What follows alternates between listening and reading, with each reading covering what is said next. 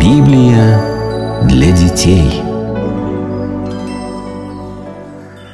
Так, на этой яблоне все в порядке. Посмотрим, как дела на той груше. Василиса, привет! Привет, Максим. А где Ваня? Дома, наверное? А ты что под деревьями лазаешь? Яблоки, что ли, собираешь? Нет, я проверяю, на всех ли деревьях у нас плоды есть, или не на всех. А зачем? Как зачем? А если какое-нибудь дерево без плодов окажется, то Бог прогневается на него и засушит, как ту смоковницу. И будет у нас в саду сухое дерево. Ну и как, все в порядке у вас с деревьями? Нет, там на сливе всего три плода. Если я один съем, ты один, и Ваня один, то эта слива окажется без плодов. Надо ее удобрениями, что ли, полить. Но ведь эта слива нас все-таки накормит. Все равно надо, на всякий случай. Эй, Максим, Василиса, идите скорее сюда. Мама Евангелие читать будет. Пошли, Максим. Пошли. Мама, мы пришли. И уже на своих местах. В общем, мы готовы. Хорошо, если вы готовы слушать, то давайте сначала вспомним, о чем мы читали в прошлый раз. Мы читали про то, как Иисус вошел в Иерусалим, и весь народ радостно встречал его. А фарисеи из-за народа не могли схватить его. А еще про то, как Иисус выгнал торговцев из храма. Верно. И теперь этот день отмечается нашей православной церковью как праздник, и называется этот праздник «Вход Господень в Иерусалим». А в народе – вербное воскресенье. А почему вербное? Но если вы помните, жители Иерусалима встретили Иисуса с цветущими ветками деревьев в руках. В тех краях растет много пальм, поэтому ветки у них в основном были пальмовые. У нас же в России пальм нет, а праздник этот отмечается весной. Поэтому наши русские христиане, чтобы отмечать этот праздник, стали брать ветви тех деревьев, которые у нас весной выглядят уже цветущими. И больше всего для этого подошла верба. Да, она такими пушистыми шариками покрывается. Верно, пушистыми почками. Так вот, этот праздник отмечается всегда в воскресенье перед Пасхой – и после него начинается Страстная неделя, которая Пасхой и заканчивается. А что такое Пасха? И что такое Страстная неделя? Пасха в переводе с еврейского языка значит «прохождение мимо». Когда-то, в глубокой древности, евреи оказались в рабстве у египтян. Но пророк Моисей... Это тот, который дал 10 заповедей? Да, да, да, именно он. Так вот, Пророк Моисей с Божьей помощью вывел народ иудейский из этого рабства, но перед этим Господь поразил смертью всех первенцев у египтян, то есть старших мальчиков, а мимо домов евреев ангел смерти прошел мимо, и с тех пор каждый год древние евреи отмечали Пасху. Иисус же пришел в Иерусалим как раз перед этим праздником, и с этого момента начались его спасительные для нас страдания, которые закончились его смертью на кресте и воскресением из мертвых. Эти события происходили в течение недели, которую теперь называют «страстной». Ее наименование происходит от слова «страсть», то есть «страдание», и заканчивается эта неделя самым главным и самым радостным праздником, светлым Христовым воскресением. И этот праздник у нас тоже называется Пасхой. Да. А почему? Ведь Пасха значит, что смерть прошла мимо. Да, так оно и есть. И Иисус Христос своим воскресением из мертвых избавил всех людей из рабства смерти и ада. А какие события происходили в эту страстную неделю? Давайте послушаем об этом. Когда же Иисус пришел в Иерусалим, то опять увидел, что торговцы и миновщики заполнили храм. Он снова выгнал их из храма. Фарисеи не знали, что делать с Иисусом. Они боялись его схватить, потому что народ всегда окружал его и слушал то, чему он учил. Иисус же, видя вокруг себя не только народ, но и фарисеев, которые ненавидели его, стал рассказывать притчи. Иисус говорит! У одного человека было два сына. Он подошел к первому и сказал, Сын, пойди поработай сегодня в винограднике. Сын отвечал, Не хочу. но потом опомнился и пошел. И подошел отец к другому сыну и сказал тоже, чтобы он шел работать.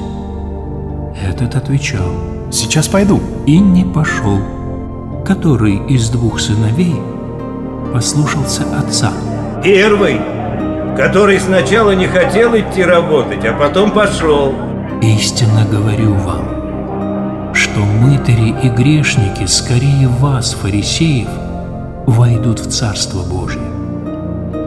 Вот пришел к вам праведный Иоанн Креститель, и вы не поверили ему, а мытари и грешники поверили ему. Досадно было фарисеям и старейшинам иудейским слушать, как Иисус хвалит мытарей и грешников, а их, фарисеев, осуждает. Но Иисус продолжал рассказывать притчи. Был один хозяин, который посадил виноградник, обнес его забором, построил башню и поручил работникам-виноградарям работать в винограднике, а сам отлучился на долгое время. Когда же пришло время собирать виноград, хозяин послал к виноградарям своих слуг за плодами. Когда слуги пришли в виноградник, виноградари схватили их, и одного побили камнями, а другого убили. Опять послал хозяин других слуг, но и с ними поступили так же. Наконец он послал к ним своего сына, говоря, постыдятся причинить зло моему сыну. Но виноградари, увидев сына, сказали друг другу, Это наследник. Пойдем, убьем его и завладеем его наследством. И схватили виноградари сына хозяина, вывели его из виноградника и убили. Итак, когда придет хозяин виноградника, что сделает он с теми виноградарями? Этих злодеев предаст злой смерти, а виноградник отдаст другим работникам, которые будут отдавать ему плоды в свое время. И, слышав притчи Иисуса, первосвященники и фарисеи поняли, что Он о них говорит. Они хотели убить Иисуса и хотели схватить Его, но боялись народа, потому что люди считали Иисуса пророком. Мама, а я не понял, почему это притча про виноградарей о фарисеях? Я тебе объясню. Виноградник и виноград – это еврейский народ. Хозяин виноградника – Господь Бог. Виноградари же – это фарисеи и начальники иудейские, которые были поставлены Богом, чтобы управлять народом, учить его и заботиться о нем. Посылал Бог к еврейскому народу своих посланников, пророков, но старейшины иудейские не хотели их слушать, и многих изгнали, побили, а некоторых и убили. И тогда Бог послал своего Сына, Иисуса Христа, но и его решили убить виноградари фарисеи. А, теперь все понятно. Но давайте послушаем дальше. Разозлились фарисеи на Иисуса еще больше за то, что Он перед всем народом показал, что они грешники и враги Бога. Хотя сами себя фарисеи выставляли праведниками, а всех остальных считали грешниками. Стали фарисеи сговариваться, как бы задать Иисусу такой трудный вопрос, чтобы он сказал что-нибудь такое, за что бы на него можно было пожаловаться правителям страны. И вот что они придумали. Они послали к Иисусу своих учеников вместе с солдатами царя Ирода, который правил в Иудее. Пришли к Иисусу ученики фарисеев и солдаты Ирода и спрашивают его. Учитель, Мы знаем, что ты справедлив, никого не боишься и всем всегда говоришь правду. Скажи нам, можно ли нам, евреям, платить дань кесарю, римскому императору? Не грешно ли это? Иисус увидел их хитрость. Фарисеи думали, что если Иисус скажет, что нельзя тем, кто верит в истинного Бога, платить деньги царю-язычнику, то фарисеи пожаловались бы римлянам на Иисуса. Сказали бы им, что Иисус учит народ не платить дань римлянам, и тогда римские солдаты схватили бы Иисуса и казнили. Ведь призывать не платить дань – это значит призывать к бунту против кесаря, римского императора. А если бы Иисус ответил ученикам фарисеев, что евреям можно платить дань римскому императору, язычнику, то фарисеи сказали бы народу, что Иисус почитает царя-язычника, а истинного Бога не почитает.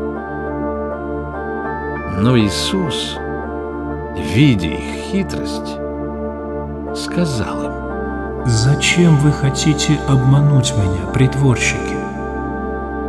Покажите мне монету, которой платите вы дань». Ученики фарисеев принесли ему римские динарии. На монете был изображен кесарь, римский царь, а вокруг его портрета надпись, которая говорила о том, что это кесарь, римский царь. Иисус спросил их тогда. Чье это изображение и надпись? Кесаревы. Так и отдавайте кесарю кесарева, Божие Богу. Услышав это, ученики фарисеев удивились и замолчали. Здорово Иисус им ответил. Сразу замолчали. Вы понимаете, что значит ответ Иисуса? Почитайте царя и верьте в Бога, исполняя его заповеди. Одно другому не мешает. Но давайте послушаем дальше. Опять стали думать фарисеи, как бы им подловить Иисуса. И послали к нему одного законника, который очень хорошо знал ветхозаветный закон. Этот законник спросил Иисуса. Скажи, учитель, какая самая главная заповедь в законе? Бог дал евреям десять заповедей, а фарисеи выдумали еще очень много. Они думали, что если Иисус укажет на одну какую-нибудь заповедь, тогда они смогут сказать, что Иисус остальные заповеди не считает важными, и за это осудить его. Иисус же ответил хитрому законнику. Возлюби Господа Бога больше всего на свете. Всегда помни о Нем и слушай Его. Это первая и самая главная заповедь. Вторая же, подобная ей, возлюби ближнего твоего, как самого себя. Учитель, ты сказал правду.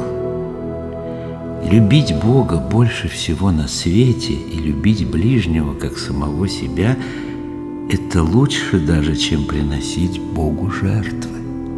На это Иисус ответил ему. Недалеко ты от Царствия Божьего.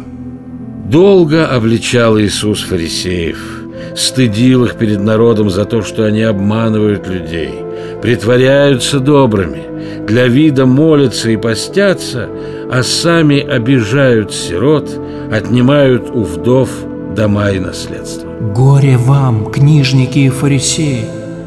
Вы слепые и безумные, а еще учите народ. Сами идете в ад и других туда ведете. Вечером же Иисус с учениками вышел из Иерусалима. А почему Иисус сказал законнику, что он недалеко от Царствия Божьего? А потому что законник согласился с Иисусом, что главное любить Бога и людей. А еще Иисус рассказывал какие-нибудь притчи? А об этом мы узнаем в следующий раз.